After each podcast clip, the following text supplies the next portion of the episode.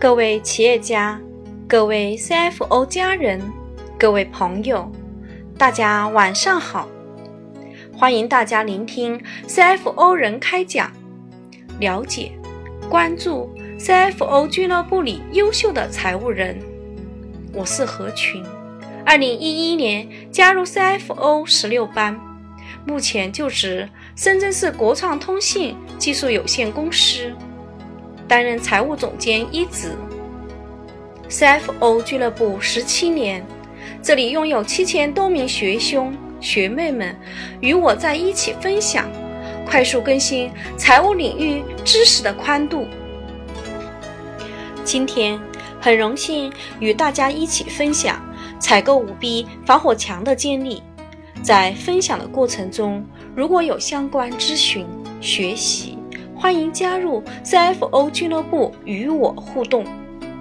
我从事财务管理工作十五年，先后担任英国上市公司的财务经理、香港上市公司中国大陆区域的财务负责人、香港著名咨询公司的财务负责人，全程参与了英国上市的全盘操作、香港上市前期的财务整改、财务合规性改造。IPO 财务尽职调查，ERP 系统建立、规范并组建财务共享中心等。在我的财务管理工作中，与财务朋友们的交流过程中，我发现让财务最头痛的问题是如何应对采购舞弊。感谢俱乐部提供这个平台，让我有机会在这里与大家交流分享。采购舞弊有关的工作经验。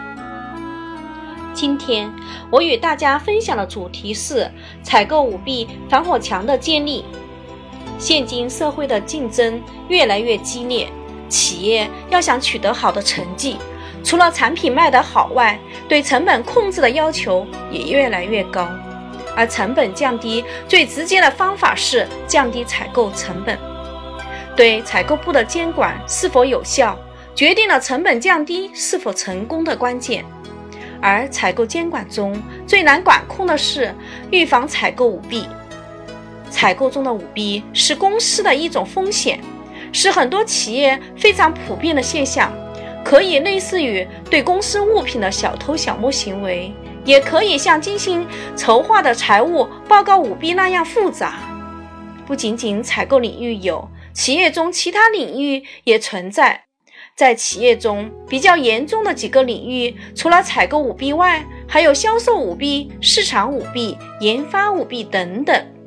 今天我分享的是采购环节舞弊。采购舞弊是公司不允许的，对公司资产、收入或者利润造成严重影响。只要存在利益空间，就会有舞弊。我认为采购舞弊是有前兆。能通过一些日常绩效表现出来。在这过程中，我是从四个角度分析并发现采购舞弊的。第一，从行为迹象角度来看，发生以下情况时，很有可能存在采购舞弊。第一种情况是，企业若发生重要岗位人员突然离职，如采购部负责人、主管，某个采购项目的重要人员。突然离职等情况，我认为这种情况的背后很可能隐藏着重大的采购舞弊行为，很可能是这些采购人员的舞弊行为做得过多，超过自己的心理承受能力，做得连自己都感到后怕而提出离职。第二种，若出现重要岗位人员变化过快的情况，我认为很有可能存在舞弊现象。在我过去的职业生涯中，就碰到过这样一家企业，采购部分为国内采购与国际采购两个项目小组，而国际采购负责公司重要原材料、重要零部件的采购，而这些采购都统一从香港总部购买。大家都知道，如果国际采购这样操作的话，国际采购项目组是无法捞到油水的。但是。国内采购主要负责其他材料的购买，由于我公司规模较大，采购量巨大，国内采购项目组的油水相当多，最容易产生舞弊。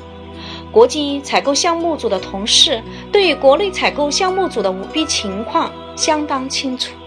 采购负责人为了平衡两个项目小组的重要岗位人员，制定了转岗制度，风水轮流转，让大家都能分享到舞弊利益。第三种，采购部限制或阻挠其他部门人员接触供应商的相关资料。比如，财务人员要求查阅有关合同副本、谈判记录时不允许查阅，这也可能存在采购舞弊行为。第四种，提供资料异常缓慢，这时就要留意是否存在与相关的合作企业进行暗箱操作的可能。第五种，频繁发生先斩后奏的采购行为，或紧急采购业务过多。这时，我们财务人员就要注意了，这些迹象很可能提示存在采购舞弊。第二个角度，从结果迹象的角度来看，我认为出现以下四种迹象时，财务应该留意，很可能存在采购舞弊行为。第一种，如果关键岗位有收入明显不符合的开支。我曾经工作过的一个采购主管，在公司工作两年后，突然购买了一栋豪华别墅。但是夫妻双方都是普通的工薪族，而对方的家庭也不可能补助他们。经查后证明，这些钱就是通过采购舞弊获得。第二种，采购部发生重要文件丢失，如合同、补充协议。价格更改文件、送货质量单等等，财务财务就需要注意了，是否有销毁舞弊证据的行为？第三种，文件上面有非正常的修改，如日期更改、数量、单价更改等等。第四种，对账长期不符合，又无法解释或解释不清楚。第三类，第三方迹象角度来归纳，我认为出现以下情况时，也是反映有采购舞弊行为。第一种，有人投诉采购部或不满采购部，而这种情况长期未处理，如供应商投诉、其他部门人员投诉等等。第二种情况，某一个问题不能解决，如采购产品质量差问题。送货速度慢问题，经常发生采购退货问题等等。第四种，组织和程序迹象角度归纳，我认为有几下情况：第一，组织结构设置和部门岗位分工不足，权力过于集中；第二种，重要程序或环节控制不足，有明显的漏洞；第三种，供应商的文化和风格。有行贿的情况，网上也有曝光等。发现了采购环节舞弊，接下来说一说舞弊给企业带来的影响。第一，价格未谈到最低，因采购会在供应商给的价格之上加上自己的回扣，造成公司的采购成本增加。第三，质量不是最好。我们要求采购降低成本时。采购为了达到降低成本的目的，通常采用的策略为一边降单价，一边降质量。第三，对供应商的追索不足或者失败，当商品出现问题时，供应商不会及时处理。第四种，供应商选取非最优，因采购在选供应商时，首先考虑的是自己是否能从中得到好处。如何进行采购环节的舞弊控制，是财务管理者的一个课题。通过对舞弊迹象的分析，我清醒的知道哪些地方有可能会发生舞弊。我针对这些可能发生的舞弊迹象，有针对性的建立了四道舞弊防火墙。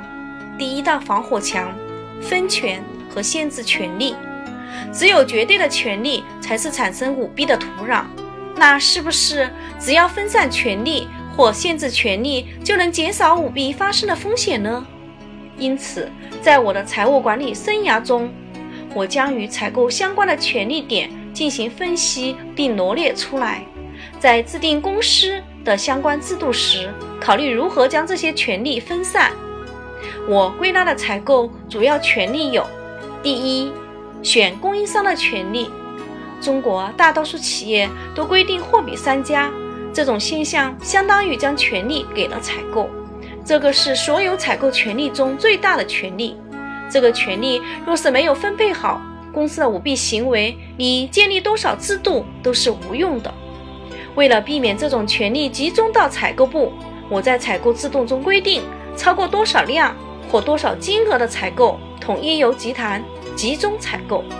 供应商的选择由公司组织临时团队进行选择，团队队伍中一定有财务人员。第二种，换供应商的权利。针对这个权利，我们采用供应商评分制度，建立供应商档案、信用评级档案等进行权利分离。第三种，价格变动的同意权。针对主要的原材料采购。或大金额的采购项目，若是出现价格变动的话，需要由各相关部门组成的团队进行评估。团队成员包括市场、销售、财务、采购、生产、研发等相关人员。第四种，采购数量的确定权。为了分散该权利，我要求由项目小组确定，其小组成员由生产、销售、采购、财务组成。第五种。交货方式的确定权，为了避免权力集中，要求交货方式必须与生产、销售、采购、财务进行确定。第六，质量问题的判断权，为了分散权力集中，要求由专人负责质量的检查与评估，该负责人不能是采购部成员，并定期进行轮换。我建立的第二道防火墙：分析和曝光。大家都知道，在太阳底下就没有寄生虫。财务部通过分析、对比历史同期数据，对比同行业数据，可以发现问题的苗头。通过分析之后，曝光一些事情，能够限制、约束相关的采购人员行为，让采购舞弊有所减少。我建立的第三道防火墙为，让相关者参与到防舞弊活动中来。也就是让卖家、让公司里面的相关人员都参与到采购过程中来。例如，在大型采购中召开供应商大会，向供应商公开公司的诚信规范，建立供应商的投诉渠道，建立供应商回访制度，增加供应商与其他部门人员的熟悉度，定期对供应商进行评估等等。我建立的第四道防火墙是建立与舞弊相关的配套措施。我采用的措施主要有：在公司建立投诉平台，将企业负责人的邮箱公开；采购集中控制，建立供应商反馈办公室等等。以上就是我对采购舞弊现象的发现、追其原因、有效和控制的介绍，也是我财务管理生涯中创新管理的成绩之一。今天的 CFO 人开讲就分享到这里，感谢大家聆听并一路关注支持。CFO 平台有七千多名优秀的财务管理者，为企业的成长保驾护航。我是何群，我在 CFO 俱乐部大家庭等候与您分享更多精彩。